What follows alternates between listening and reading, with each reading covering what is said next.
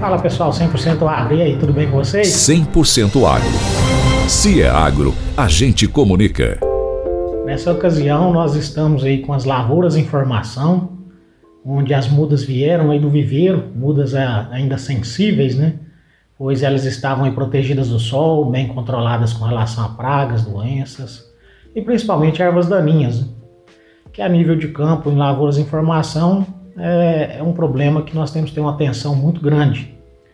Né? Para isso, nós temos aí alguns herbicidas que podem ser utilizados, entre eles o pré-emergente ou a classe dos pré-emergentes, que tem que ser aplicados antes da emergência das plantas daninhas, como o próprio nome dele já diz.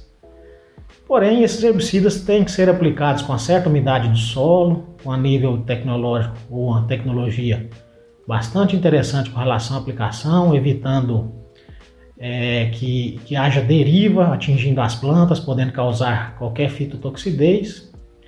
E também nós temos a classe dos pós-emergentes, alguns seletivos inclusive, que podem ser aplicados por sobre as plantas de café sem maiores prejuízos. De toda forma, as plantas daninhas é, concorrem muito por luz, por água, por espaço e até mesmo os nutrientes aplicados ali na, na formação da lavoura.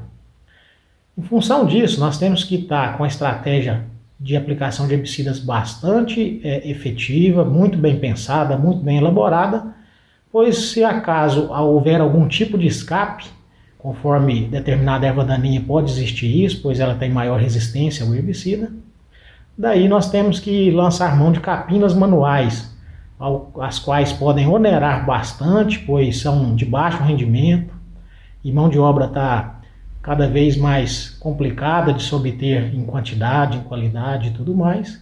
Então nós temos que, que trabalhar aí, fica essa dica, né? Trabalhar de uma forma mais assertiva possível, né? Buscando aí o conhecimento técnico, a recomendação técnica mais adequada com o tipo de herbicida, a dose, o modo de aplicação, evitando então prejuízos maiores aí em relação às ervas daninhas na formação das lavouras. Tá joia?